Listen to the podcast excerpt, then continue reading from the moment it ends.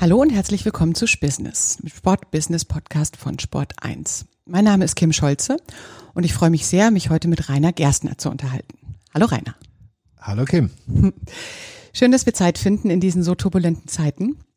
Rainer und ich kennen uns äh, schon sehr, sehr lange. Und zwar mussten wir neulich mal überlegen, es sind weit über, tatsächlich, äh, also weit über, aber es sind mehr als 20 Jahre. Absolut. Wir haben die ähm, ersten Snowboard-Testausflüge vor wirklich langer Zeit zusammen am Söldner Gletscher gemacht. Und ähm, deswegen freue ich mich umso mehr, als Rainer und ich uns vor einigen Jahren auf der Outdoor und auf der ISPO wieder getroffen haben in jeweils unterschiedlichen Funktionen. Rainer, stellst du dich äh, uns kurz vor? Was machst du heute? Wie, wie geht es dir? Wo kommst du her? Ja, äh, ich bin der Rainer Gerstner und äh, seit jeher war es mein äh, wichtiges Ziel, meine sportlichen Leidenschaften und meine Leidenschaft zu Aktivitäten in der Natur mit meiner beruflichen Laufbahn zu verbinden. Äh, und es war während und nach des Studiums äh, mit der Grandmother of all Trench Sports, äh, mit Windsurfen und Wellenreiten und Skateboarden. daraus wurde dann die Leidenschaft zum Snowboarden. Ähm, dann ging es weiter in Richtung Inlineskaten. Äh, und letztendlich der Berg äh, in all seinen Facetten, ob äh, Klettern, Wandern, Bergsteigen, was auch immer, hat mich eigentlich über die ganze Zeit begleitet. Deshalb war es klar, in, im Bergsportbereich zu landen, wo ich 2004 als Geschäftsführer von Dynafit den Relaunch innerhalb der Oberalp-Gruppe leiten durfte und die Marke Dynafit auf ein neues Niveau zu bringen. Ähm, das hat sich über fünf Jahre hingezogen und bin dann äh, für acht Jahre nach Südtirol gegangen, also zum Hauptsitz der Oberalp-Gruppe und habe dann 2008 die Leitung aller Marken der Oberalp-Gruppe übernommen und äh, allen voran die Neuausrichtung der Hauptmarke Saleva vorangetrieben. Ein Meilenstein äh, in der Branche. Wo es äh, ja um wirklich große Schritte ging. Also das Logo komplett neu gemacht, das Wortlogo komplett neu gemacht, alle Farben, alle äh, Schriften, alle Bilder, äh, also das komplette Paket inklusive der Ingredient Brands. Äh, da wurde dann auch das neue Headquarter direkt an der Autobahn in Bozen gebaut und die Idee der Marke, der visuelle äh, ja, Kontext der Marke, sollte sich sowohl im Logo als auch in der Architektur wiederfinden. Äh, das war sehr spannend. Und da ging es natürlich auch darum, man hat eine Kletterhalle, die zu einer Marke wird, man hat einen Bistro, was zu einer Marke wird, und man hat auch eine Inhaberfamilie, die zu einer Marke wird. Das ging dann weiter, dass ich äh, mich von Südtirol nach acht Jahren wieder Richtung ähm, Bayern orientiert habe und ich wollte einfach mal was ganz anderes machen, mal so ein Stück weit äh, versuchen, ob das, was ich drauf habe, auch in Bereichen funktioniert, äh, die ich gar nicht kenne, die ich gar nicht kann äh, und wo es aber um das gleiche, äh, um den gleichen Kern geht, nämlich die Markenpersönlichkeit zu entwickeln. Und das hat dazu geführt, als Chief Jetzt unterbreche ich dich kurz, damit die Spannung ganz besonders hochkommt, denn ihr hört es schon, es ist äh, wahnsinnig spannend, sich mit Rainer in den verschiedenen Unter Unterschieden der verschiedenen Jobs zu unterhalten und auch in deinen Leidenschaften und Begeisterungen. Vielleicht noch zwei Worte zu deiner Persönlichkeit, weil wir ja heute hier in der Nähe von München sitzen. Wir sitzen am Wörthsee und ähm, das, was wir eigentlich heute uns ähm, erarbeiten wollen oder mit dir zusammen anschauen wollen, ist, dass du ein absoluter Markenexperte bist. Und was mich fasziniert hat an der Laufbahn, die ich bei dir ähm, miterleben durfte, ist ja, dass du in unterschiedlichsten Branchen und Bereichen dein Markenwissen hast und machst. Bevor du uns jetzt auflöst, wo du heute bist und was du heute machst, ähm, sag uns doch noch mal ganz kurz, was dich überhaupt ähm, Richtung Südtirol gebracht hat.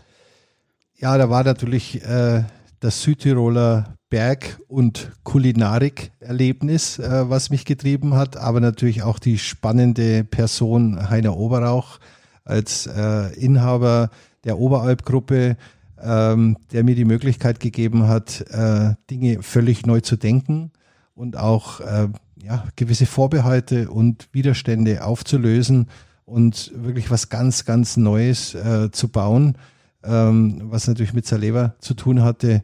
Und da war es klar, die Natur, das Südtiroler Erlebnis in Verbindung mit einer großen Herausforderung, eine Marke mit 75-jähriger Geschichte äh, völlig neu zu erfinden, äh, das, ist, das ist ein Traum. Also das ist wie wenn dir als Bildhauer jemand den schönsten äh, Marmorblock äh, hinstellt und sagt, ja, jetzt mach mal. Ähm, ja, und das äh, hat toll funktioniert und hat riesen Spaß gemacht. Und du hast damit, glaube ich, auch Meilensteine sowohl übernommen als auch gesetzt in deiner Art und Weise der Markenführung. Ähm, was ja ganz spannend ist, ist, dass du, um die Auflösung äh, dir jetzt in die Hand zu geben, vielleicht kannst du uns kurz sagen, was du heute machst. Und das Spannende ist dazwischen, dass du ja auch nochmal einen ganz anderen Bereich eingeschoben hast zwischen deiner jetzigen Funktion und äh, der Erfahrung bei der Oberalp-Gruppe. Also äh, der Weg in, einen, in eine völlig neue Welt äh, gegenüber einem Elektronikdienstleister, der mit einer Multi-Brand-Strategie äh, die Bereiche Luft- und Raumfahrt, Gebäudeautomatisierung, Computermodule, ähm, Robotik, E-Antriebe äh, und so weiter, also äh, Bereiche, wovon ich keine Ahnung hatte. Du hast dich da ganz schön vorgewagt. Genau, genau. Also auch völlig neu äh, zu erfinden, nämlich das Ganze in eine Dachmarke zu bündeln und sieben Geschäftsbereiche darunter anzusiedeln und dem gesamten Unternehmen ein Motto zu geben. Das war Imagine you can do it. Also sozusagen äh, mit der Technologie dieses Anbieters äh, kann man alles erreichen. Ähm, Jetzt musst du nur noch verraten, welches Unternehmen. Das war das, das war das Unternehmen TQ äh, in äh, Seefeld. Und vielleicht für die, die es noch nicht kennen, ist in der urbanen Mobilität, im Besonderen in den Motoren für E-Bikes und Co. schon der Marktführer, unter anderem mit Bosch, oder? Ja, also sagen wir mal so, äh, das E-Bike war für mich wiederum die Verbindung zur Natur. Und äh, das Thema hat mich interessiert und es war auch so ein bisschen der, der Trigger. Auch zur Outdoor-Branche und zu deinem Kern der genau, Motivation. Genau, also mhm.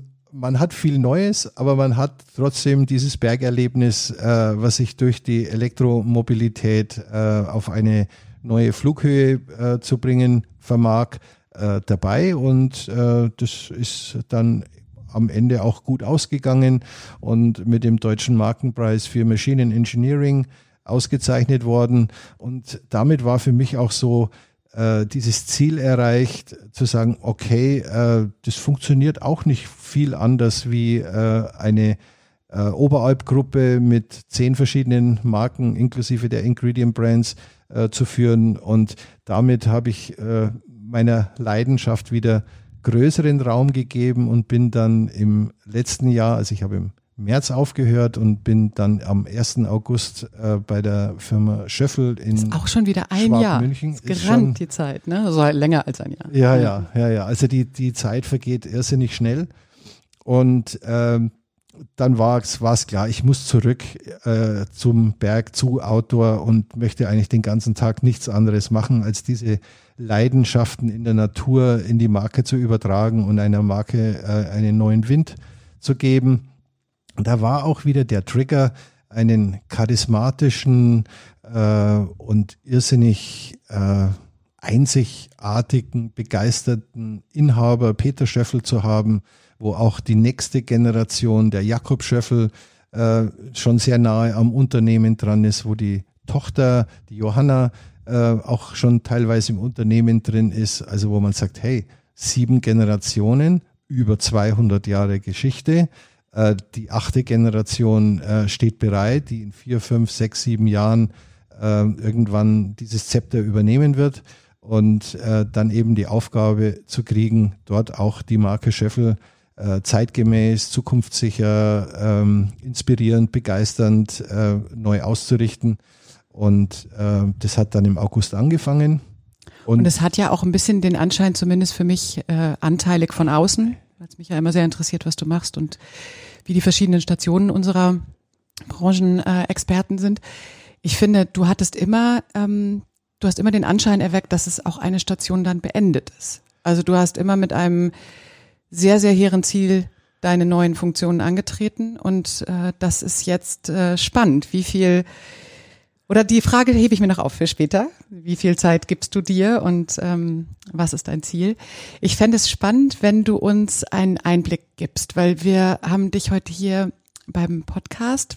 Auf der einen Seite, weil du so viele unterschiedliche Stationen hast, aber auf der anderen Seite beschäftigt uns ja alle das Why, How, What.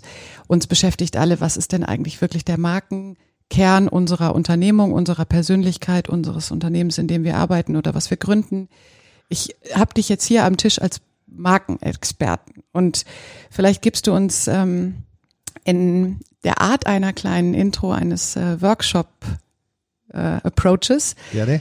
mal äh, das, was es ausmacht, wenn du sagst, so Leute, hört zu, ihr seid irgendwo zwischen Berufsanfänger und äh, dem, was unsere professionellsten Markenführer der Branche auszeichnet. Gib uns doch mal ein, ein Intro, was du sagst, wie entwickelt man eine Marke vernünftig? Ja, als erstes muss man akzeptieren, dass es sowohl menschlich äh, als auch logisch ist, dass sich Marken ähm, entwickeln und sich ganz leicht vom Markenkern entfernen, weil man sich in der äh, kontinuierlichen Entwicklung immer neuen Herausforderungen äh, konfrontiert sieht und die möchte man ja irgendwo gut meistern. Ähm, und deshalb ist es wichtig, an einem Startpunkt erstmal tief zu graben und zu sagen, ja, wo kommt denn dieses Unternehmen her? Was ist denn eigentlich der Markenkern? Und vor allen Dingen, warum existiert das Unternehmen? Und was ist the reason why diese Marke in Zukunft erfolgreich sein muss? Und äh, bei Schöffel war das äh, eigentlich eine ganz gute Heritage, weil 2012 hat äh, die Agentur Ogilvy zusammen äh, mit dem Inhaber das Thema Ich bin raus geprägt und hat somit einen guten Purpose äh, geschaffen, der sich auch über viele Jahrzehnte zurückverfolgen ließ. Also wo auch ähm, der äh, 2018 verstorbene Vater von Peter Schöffel, Hubert Schöffel, äh, vor 50 Jahren den Einstieg äh, in den Wanderbereich äh, geschafft hat. Ich unterbreche dich kurz, weil es so spannend ist, auch dafür zu sorgen, dass wir aus unserer Terminologie ein bisschen herauskommen, dass man uns verstehen kann, der, setzt du den Purpose mit dem Why gleich? Also ähm, Reason Why und Purpose äh, sind in gewissen Nuancen unterschiedlich, äh, weil the Reason Why äh, bezeichnet das Warum und der Purpose äh, bezieht sich auf Sinn und Zweck. Äh, das heißt, der Purpose geht darüber hinaus in Bereiche wie äh, Menschen entwickeln, Natur zu schützen, ähm, Menschen zu beeinflussen, sich zu verbessern, ähm, sein Leben zu, weiterhin zu optimieren, eben rauszugehen. Ein How sozusagen. Genau. Mhm. Und äh, deshalb ist der Purpose ein wichtiger Aspekt, der auf das Reason Why, ich bin raus, äh, in dem Sinne aufsetzt. Und nun folgt eine kurze Unterbrechung. Sieben Tage, 13 Thementracks und über 100 Sessions. Vom 24. bis 30. Oktober finden die Medientage München unter dem Motto This is Media Now statt. Mit über 7000 Teilnehmern sind die Medientage eine der wegweisenden Konferenzen für die Medienbranche in Europa. Neu in 2020 ist der Medientage Sportgipfel. Hier dreht sich alles um die Frage, wie startet der Sport nach Geisterspielen und Ersatzprogrammen neu durch. Bestandteil der Konferenz sind unter anderem die führenden Medienmacher von Amazon, ARD, BR, DFL, Eurosport, Sky, Sport 1 und Seven Sports. Für weitere inspirierende Inhalte sorgen über 350 bestätigte Sprecher. Unter anderem Caroline Kebekus und Joko Winterscheid. Und ich freue mich ganz besonders auf Dunja Hayali. Ich selber werde mit Spissness, dem Sport-Business-Podcast von Sport 1, eine Live-Session bei den Medientagen München machen und ihr könnt von überall aus dabei sein. Unterwegs, im Büro oder zu Hause auf der Couch. Eure Tickets und alle relevanten Informationen findet ihr unter www.medientage.de. Und jetzt geht's zurück zum Interview.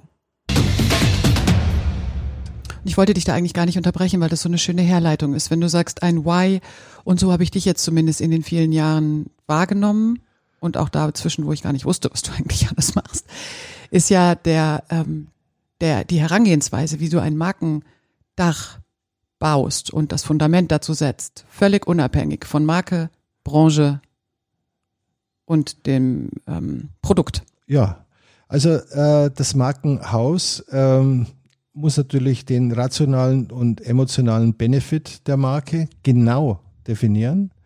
Äh, es muss den Charakter, die Persönlichkeit äh, mit möglichst wenigen Attributen genau darstellen. Es muss die Tonalität, wie die Marke äh, auftritt, genau zum Ausdruck bringen. Und was natürlich über allem steht, ist die Vision und die Mission. Äh, da gibt es natürlich, da könnte man Stunden drüber reden, wie man eine Vision und eine Mission äh, entwickelt und was der Unterschied ist. Äh, aber das Wichtige aus meiner Sicht, so wie ich gerne Visionen äh, präge oder empfehle, ist, dass es irgendwo eine gewisse Messbarkeit gibt, die auch zum einen mutig, inspirierend und langfristig ausgerichtet sein muss. Ähm, aber die auf der anderen Seite auch erreichbar sein muss, wo man sagt, okay, jetzt haben wir das erreicht und jetzt müssen wir uns überlegen, wie geht's weiter. Und die Mission bezeichnet eher den Weg dorthin. Also die Vision ist der Leuchtturm und die Mission ist dieser Weg, der zu diesem Leuchtturm führt. Und das Ganze ergibt dann das Markenhaus und dann ist es eben ganz wichtig, äh, aus diesem Markenhaus heraus das zu verdichten auf sehr, sehr wenig weil äh, so ein Markenhaus, das, da sind so viele Dinge drin, die jeder an seinem Schreibtisch äh, als Orientierung hängen hat, wo man sich jederzeit bedienen kann. Wenn man was sucht, dann findet man das dort auch. Äh, aber letztendlich muss das in der Strategie auf zwei, drei Dinge verdichtet werden, dass man sagt, das ist das, wofür wir stehen wollen. Und äh, das muss eine Logik sein aus der Herleitung der Vergangenheit und aus dem, was die Zielgruppe in Zukunft äh, erwartet und braucht, auch wenn diese Erwartung bei den Zielgruppen noch gar nicht im Kopf ist. Mhm. Also soweit muss man eben voraus. Es macht so einen Spaß, dir zu folgen. ich ähm, würde das gerne in kleinen Teile ähm, aufteilen und wenn du das kannst, also ich bin sicher, dass du es kannst, ich bin nur, ähm, man, wir müssen ja überlegen, wie wir das so ähm, konsumierbar wie möglich gestalten. Könntest du für diese einzelnen Bestandteile, die du gerade beschrieben hast, uns konkrete Beispiele sagen? Die müssen jetzt nicht äh, spezifisch Schöffel oder spezifisch Oberalp oder DQ sein, aber vielleicht kannst du einige konkrete Schritte sagen, von denen unsere Zuhörer inspiriert sein dürfen, dass das der richtige konkrete Weg ist. Ja, das ist dann relativ einfach, wenn man das Beispiel Schöffel hernimmt, äh, die ja ähm, eigentlich vor 200 Jahren ähm, Betthauben und Socken gemacht haben. Also den vor 200 Jahren, da hat es noch keine Heizung gegeben, die man einfach aufdreht. Äh, und auch die Fenster waren nicht so dicht, wie sie heute äh, die Kälte draußen lassen. Ähm, und da hat man das eben gebraucht. Wenn man ins, ins Bett geht, hat man die Nachthaube aufgesetzt, damit äh, eben die Hitze am Kopf nicht verloren geht. Ähm, und das gleiche bei den Füßen. Äh, und man hat eigentlich den Menschen geschützt in seiner er Erholungsphase, um ihn am nächsten Tag noch leistungsfähiger zu haben äh, in seiner beruflichen äh, Tätigkeit. Ähm, und daraus ist dann eine große Textilproduktion geworden. Also da hat man in einer großen Fabrik mit sehr, sehr vielen Mitarbeitern äh, Hosen genäht zum Beispiel. Also diese Hosenkompetenz ist sehr, sehr lange äh, verankert. Und insofern war es klar, als familiengeführtes Textilunternehmen, dass die Qualität einen ganz besonderen Raum einnimmt, weil man möchte das Beste machen. Zusammenfassend ist ja der entscheidende Aspekt oder Aufruf, es reicht nicht auf den Status quo zu schauen beim Why, sondern es ist extrem entscheidend zu gucken, was eigentlich alles für Bestandteile da drin sind, richtig? Ja, absolut. Äh, und vor allen Dingen muss man verstehen, dass Marketing äh, nicht gleichzusetzen ist mit der Kommunikation, äh, sondern Marketing beschreibt alle Unternehmensaktivitäten und die müssen auf die zukünftigen Anforderungen äh, der Zielgruppe ausgerichtet werden. Und das ist sehr oft, wo es dran scheitert, dass man eigentlich. Bleib, bleib gerne konkret, weil das ist wirklich ja, spannend ja. und schön. Ähm, auflegbar in äh, unterschiedlichste Bereiche der, der Branche. Ja, ja, ja, ja, genau. Weil man sagt, ja, das funktioniert bei dem Mitbewerber X gerade gut, sowas müssen wir jetzt dann auch machen. Und dann macht man das und sobald man es macht, merkt man eigentlich, dass es noch nicht ausreicht, weil die Zukunft natürlich ständig weiter fortschreitet. Das heißt, man muss so ein bisschen den Mindset äh, ändern und man muss den Menschen, äh, den Konsumenten in den Mittelpunkt stellen. Und hier kommt was ganz Wichtiges äh, auch der Mensch im Unternehmen hat eine wesentliche Rolle. Also Markenveränderungen oder ein positiver Weg äh, eines Unternehmens fängt immer von innen nach außen an. Also der Kulturwandel, die Einstellung, die Haltung der Menschen, das ist ganz entscheidend, um dieses Ziel zu erreichen. Denn oft ist so, naja, neues Logo, neue Bilder, neue Farben, neue Schrift äh, von außen drauf und dann funktioniert das. Aber das ist natürlich zu wenig, weil das Ganze muss von innen nach außen. Mm, genau, da wollte ich darauf hinaus, weil das hat sich in all deinen Erzählungen auch so angehört und auch belegbar gemacht. Wenn wir es jetzt in Kleinteile nehmen, in Einzelhappen, dann hast du gerade hergeleitet, woher beispielsweise Scheffel kommt. Das kannst du auf jedes andere Unternehmen auch übertragen. Genau. Aber um dann zu skizzieren, was ist das Why und was ist die Mission, Schrägstrich Purpose, Schrägstrich Vision, genau. brauchst ja verschiedene Bestandteile, die du häufiger mal als Markenhaus Fundament beschrieben hast. Genau. Und, und damit äh, schließt sich eigentlich der Kreis, dass ein Technologieunternehmen befähigt, die Entwickler anderer Unternehmen äh, erfolgreiche Produkte zu machen. Ähm, und letztendlich äh, ist es ähnlich wie in einem Bergsport, äh, in einem Outdoor-Unternehmen äh, wo letztendlich die Produkte den Konsumenten befähigen, einzigartige Erlebnisse äh, zu haben und natürlich auch inspirieren. Ja, und dieses Thema Imagine You Can Do It äh, von einem Technologieunternehmen ähm, ist völlig ähnlich zu betrachten, äh, wie wenn äh, Scheffel sagt, ich bin raus. Mach dir Gedanken über dich selbst. Wer bist du? Wo gehst du hin? äh, und mach die Türen auf, geh raus und werde dir über äh, deiner selbst klar, was du möchtest, wo du hin möchtest und lebe dein Leben, selbstbestimmt, ohne Zwang, souverän, leidenschaftlich. Das sind die Dinge, die sich ganz logisch ergeben ähm, und die muss man natürlich auch so möglichst kompakt definieren, dass das dann funktioniert und muss sich auf wenig konzentrieren, wie zum Beispiel Hochwertigkeit, bei der Marke Scheffel. Das ist das, was immer da war. Das Erlebnis, die Erlebnisorientierung, Erlebnismarke zu sein, ist das, was immer da war. Äh, und im Endeffekt auch als, als, äh, Techno, als, als äh, Entschuldigung, als Outdoor-Unternehmen in Familienbesitz unkompliziert zu sein, nahbar zu sein. Also habe ich eigentlich drei Worte, mit denen ich eine Strategie beschreiben kann. Ich wollte dich nämlich, also der, die, die Identifikation der Marke ist ja wahnsinnig entscheidend, aber mal angenommen, du müsstest jetzt in einem Kapitel Agenda, also wir möchten eine, eine Inhaltsübersicht über das Markenhaus haben, könntest du die Kapitelüberschriften benennen? Ja, also ähm, im Markenhaus ist es klassisch Persönlichkeit, Tonalität, rationeller und emotionaler Nutzen äh, der Marke. Damit ist schon viel beschrieben und natürlich Vision Mission, äh, was da dazugehört. Ähm, aber die Inhalte sind dann schon ja, sehr detailliert.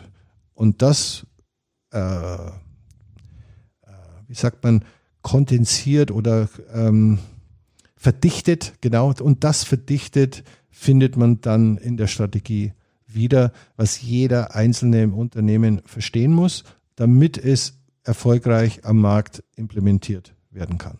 Kannst du aus der jetzigen Funktion ein Beispiel für die Verdichtung und für das, was du dir wünschst, was eigentlich jeder deiner Kollegen und Mitarbeiter am Schreibtisch hängen hat? Also äh, da habe ich ein gutes Beispiel, nämlich wenn man sich als Erlebnismarke bezeichnet, äh, dann denkt man vordergründig mal daran, ah ja, das sind ja die Erlebnisse unserer Konsumenten am Berg. Aber auch eine Reklamationsabwicklung kann ein Erlebnis sein. Eine Nachbestellung von einem Händler kann zum Erlebnis werden. Oder äh, wie ein Designer seine Linien zieht und wie er sein Produkt entwickelt, kann ein Erlebnis sein. Oder auch, wie die Näherin äh, in weit entfernten Produktionsstätten äh, in, in äh, Myanmar, um äh, mal das Skurrilste zu nehmen, äh, dass man sich Gedanken macht, was hat denn die für ein Erlebnis, wenn die Schöffel-Produkte äh, auf ihrer Nähmaschine hat? Und deshalb äh, ist für uns die soziale Verantwortung über die gesamte Lieferkette so wichtig, damit es eben kein negatives Erlebnis ist und die zum Beispiel Überstunden machen muss, um überhaupt ihren Lebensunterhalt äh, zu verdienen.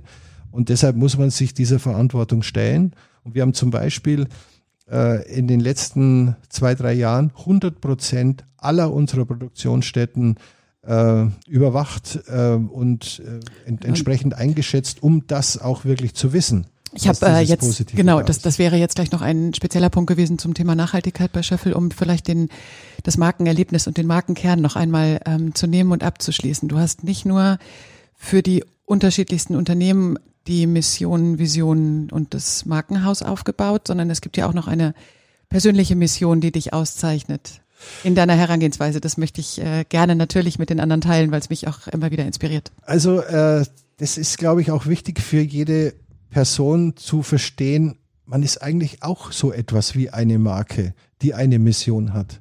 Und der liebe Gott da oben, der hat uns eine Aufgabe gegeben und oft dauert es Jahrzehnte, bis man es versteht, was hat denn der damit gemeint? Ja, und ich habe es vor vielen, vielen Jahren, 10, 15 Jahren verstanden, um was es geht. Der liebe Gott hat zu mir gesagt, Rainer, ich schicke dich da auf diesen Planeten mit einer Aufgabe. Make people better every day, every single day. Und äh, dieses, äh, Menschen zu inspirieren, zu beeinflussen, auch zu kritisieren. Ich musste auch äh, schwere Entscheidungen treffen und habe mich von, von Mitarbeitern trennen müssen, um diese Mission Make People Better äh, zu erfüllen, weil ich der festen Überzeugung war, dass diese Person woanders besser aufgehoben ist. Und das ist bei dieser Person schwierig, wenn du ein Kündigungsgespräch führst, aber wenn der dann nach zwei, drei Jahren äh, zu dir kommt und sagt, Mensch, Rainer, damals war ich echt sauer, aber heute bin ich so dankbar, dass du mir diesen Weg geschenkt hast, äh, diese Erfahrung, diesen Zwang, äh, mich neu auszurichten, mich neu zu erfinden, eine neue Arbeitsstelle zu finden und ja, make people better every day, auch wenn es weh tut. Das ist das, meine, meine also, persönliche Mission. Vielen Dank, Rainer, weil es beinhaltet ja wahnsinnig viele Kontroversen mit diesem hehren Anspruch auch immer wieder an sich selber morgens den Weg zu tun. Und ähm, das vielleicht jetzt auch ähm, überleitend zum Thema Nachhaltigkeit, was mir bei der Kombination von dir und Peter Schöffel aufgefallen ist, ist ja, dass zu der Grund-DNA ähm, eine Arbeitseinstellung gehört, die an ein Familienunternehmen gebunden ist und sein muss. Sonst wäre es nicht da, wo es ist und auch mit einem Versprechen, zum einen persönlich dafür gerade zu stehen mit der euch eigenen Authentizität, die, glaube ich, es wahrscheinlich dir nicht besonders schwer gemacht hat, mit dem Peter zusammenzuarbeiten, möchte ich jetzt mal prognostizieren. Und das, worauf, entschuldige, ja, sag du erst. Also eines der äh, roten Linien in meinem Leben war, dass ich äh, eigentlich nur für familiengeführte Unternehmen gearbeitet habe. Ähm, ganz gezielt, ganz bewusst, weil der Unternehmer hat die Verantwortung, äh, seinem Sohn, seiner Tochter ein Unternehmen äh, zu übergeben, was äh, sozial korrekt, umweltbewusst, was natürlich auch erfolgreich, finanziell erfolgreich dasteht, wo die Leute gern arbeiten, wo jeder gern in der Früh aufsteht und hinfährt und wo der brennt, wenn er durchs Firmentor reingeht. Und bei kapitalmarktorientierten Marken ähm, ist es manchmal ähnlich, aber nie gleich, weil natürlich der Shareholder Value, die Orientierung zu dieser Person, die am Küchentisch sitzt und ihr Geld zählt, das Ganze äh, natürlich beeinträchtigt. Also man kann nicht so weit springen, wie man möchte, weil das nächste Quartalsergebnis, was äh, veröffentlicht wird, hat äh, eine wesentliche Bedeutung. Und es ist beim Familienunternehmen eben nicht der Fall. Es ist genauso wichtig, dass ein Familienunternehmen äh, wirtschaftlich, äh, finanziell erfolgreich ist, denn ohne das kann man nicht, zum Beispiel nicht nachhaltig sein. Man kann auch äh, als wenig erfolgreiches Unternehmen auch nicht ähm, sich intensiv um seine Mitarbeiter kümmern, weil man natürlich dann vielleicht ums Überleben kämpfen muss. Und das ist eigentlich für mich ein wichtiger Faktor und deshalb auch so ein bisschen der Appell, äh, an den Kapitalmarkt geführten Unternehmen, äh, vergesst eure Leute nicht und vergesst euren Auftrag nicht. Und beim Auftrag äh, weißt du ja auch von mir, dass ich eigentlich mir mal auf, aufgetragen habe, vorgenommen habe, egal wo ich meine Füße hinsetze, das Thema Nachhaltigkeit auf die Agenda zu heben. Möchtest du dazu noch was sagen, wie ähm, ihr da aufgestellt seid bei Schöffel? In Bezug auf den Auftrag oder wie ist die Frage? Ja, genau auf den, ähm, also das, was mir am meisten auffällt, wenn es um die Firma Schöffel geht und auch um Peters Authentizität im Markt, dann ist er sehr klar und hat einen Aufruf an die Branche, sich äh, zu verändern. Und ähm, ja, ich, ich fände es schön, wenn du in einigen kurzen Sätzen beschreibst, was ihr da eigentlich an Why, How, What in Bezug auf die Nachhaltigkeit gerade denkt, tut, macht und vielleicht auch das ein oder andere kritische Wort zum Greenwashing, was in der Branche passiert. Vielleicht kannst du uns da einen kurzen Einblick geben, was du darüber denkst. Also äh, der Auftrag, kurz gesagt, ist Menschen zu inspirieren, um ihr persönliches, individuelles Naturerlebnis zu finden. Aber das kann ich nur finden, wenn ich auch eine Überzeugung habe, ich habe die richtigen äh, Produkte dabei, die das ermöglichen, aber diese Produkte sind auch auf eine sozial- und umwelttechnisch äh, korrekte Art und Weise entstanden.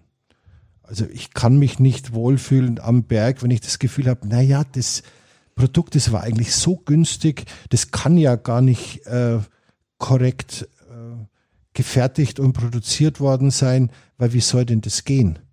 Wenn die eine Jacke 500 Euro kostet und eine vergleichbare Jacke vielleicht aus anderen Quellen äh, nur einen Bruchteil davon. Ja, also das ist ein, das ist ein wichtiger Punkt.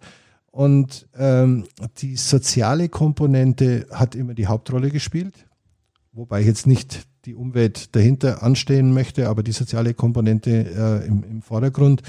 Und äh, die sechsmalige Auszeichnung äh, mit dem Leader-Status von der Fairware Foundation, ähm, das ist ein Point of Proof, aber man macht es nicht, um dieses Label zu haben, um sich irgendwo hinzuhängen oder auf die Webseite zu packen. Kurz zur Erklärung, das ist ein auditbasiertes Überprüfungssystem, wo unterschiedlichste Sachen eingereicht werden und die Fairware auch als unabhängiger Prüfstatus die einzelnen Produktionsstätten besucht. So kann man es vernünftig Genau, genau. Eigentlich geht es um eine enge Partnerschaft, einen objektiven Mitstreiter zu haben, um die soziale Komponente über die gesamte Lieferkette auf das höchstmögliche Niveau zu bringen.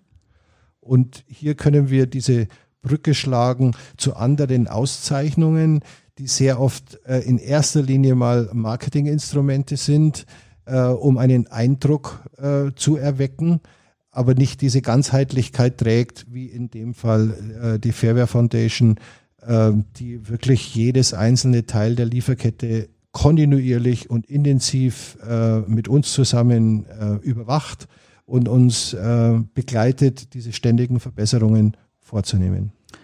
Also vielleicht in dem Moment ein kurzer Switch, weil auch das werden wir in einem unserer weiteren Podcasts mit Peter nochmal genau. genauer anschauen. Da freue ich mich auch schon sehr drauf. Wir haben immer einen bestimmten Bestandteil in unserem Podcast, der ein bisschen den Menschen noch beleuchtet. Und da würde ich mich jetzt sehr freuen, wenn wir dazu hinübergehen. Das sind unterschiedliche kurze Fragen unter dem, unter der Headline, wie konnte mir das passieren? Und das sind äh, sowohl positive wie negative Momente, die deine Persönlichkeit geprägt haben und die dein Handeln beruflich wie privat ausmachen. Und wir haben die Fragen schon mal vorher geteilt, so dass du, ähm, glaube ich, ein bisschen schon mal in dich gehen konntest, was dir alles so widerfahren ist. Wärst du bereit für unser Frage- und Antwortspiel? Absolut. Okay. Lieber Rainer, dein peinlichster Business-Moment. Also da habe ich mir lange Gedanken gemacht, weil Peinlichkeiten äh, zu äußern sind natürlich nicht ganz so leicht, aber gleichzeitig ist, ist es auch schön, das von der Seele wegzukriegen. Ja.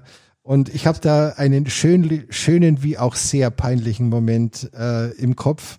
Äh, man muss sich einen nackten Slackliner vorstellen, der über den Köpfen von Businesspartnern, die noch dazu aus dem Automotive-Bereich äh, kommen, seine Kunststücke äh, äh, vorführt. Entschuldigung, ich ja. ja, also äh, Slackliner kennt ja jeder, also dieses äh, Textilband, äh, was weniger breit ist als eine Fußbreite, äh, wo man äh, Saltos und Kunststücke macht. Und man muss sich vorstellen, dass dieser Mensch dann immer wieder nackt äh, dort landet und sich abdrückt. Und das so ungefähr eineinhalb, zwei Meter über Menschen, denen man gerade äh, die Schlipse aus dem Ich bin Kragen nicht sicher, ob ich das Bild jemals hat. wieder wegbekomme. Ja? Und äh, das war mir peinlich und es war irgendwie nicht vermeidbar. Ähm, der Slackliner war der Andy Lewis, äh, auch Spitzname Sketchy Andy. Und er war eben Gast auf dieser Party und hat mich gefragt, ja Mensch, kann ich meine Slackline aufbauen? Sage ich, ja, okay, Andy, you can do it. Uh, but maybe naked. Ja, und ich habe mir dabei eigentlich nichts gedacht. Ich habe das eigentlich eher so als Witz aufgefasst. Ähm, und er hat das dann aufgebaut, äh, so in äh, dreieinhalb Meter Höhe und unten saßen die Leute auf den Biergartentischen äh, und, und, und haben ihr, ihr Steak und ihre Bratwurst äh, gegessen und ihr Bier getrunken. Äh, und dann hat er ausgerechnet seine äh, Späße direkt über die Automotive Business Partner äh, gemacht, die gerade ihre Schlipse abgelegt haben. Und man kann sich natürlich vorstellen, dass wenn der dort landet, wenn der dort sitzt. okay, es reicht schon. Ich unterbreche dich jetzt. Stichwort Hanging Fruits. Ja. Also das war, das war echt peinlich. Okay, wir kommen zur nächsten Frage. Ich hoffe, es ist nicht dasselbe Beispiel bei deiner größten Überraschung. Ja, also äh, was für mich eine total große Überraschung war, dass Schön, Donald, dass du so umswitchen kannst. Gut, also Rainer, deine Ja. größte Überraschung. die größte Überraschung, äh, das war im November. Äh, wir haben mit TQ auf der Elektronika eine große internationale Pressekonferenz äh, gemacht und just in dieser Nacht wurde Donald Trump äh, Präsident of United States. Ähm, und ich habe überhaupt nicht damit gerechnet, bin natürlich äh, weit vernetzt mit vielen Menschen in den USA, wo jeder äh, schon äh, vor der Wahl klar war, also Trump kommt überhaupt nicht in die Frage, äh, das geht ja überhaupt gar nicht. Und er wurde Präsident. Und ähm, ich habe mich dann vor den Journalisten gestellt und habe gesagt, today I have to excuse myself. As a marketer, I have to commit that marketing made the wrong person as president of the United States. Ja, also der Fall, die falsche Person wurde zum Präsidenten gewählt und hauptsächlich deshalb, weil das Marketing so gut war. Also dieser Claim Make America Great Again, das hat einfach super gepasst. Äh, ähnlich wie das bei seinem Vorgänger äh, passiert ist. Ähm, und ich habe nicht damit gerechnet, dass gutes Marketing so offensichtliche Probleme und Schwächen in der Persönlichkeit eines Menschen dazu führt, dass der der mächtigste Mann der Welt wird.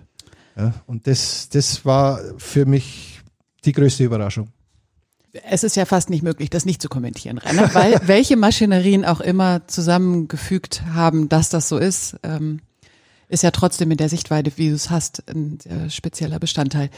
Gehen wir weiter in unseren kurzen Fragen. Und ähm, der nächste Punkt ist deine überragendste Idee.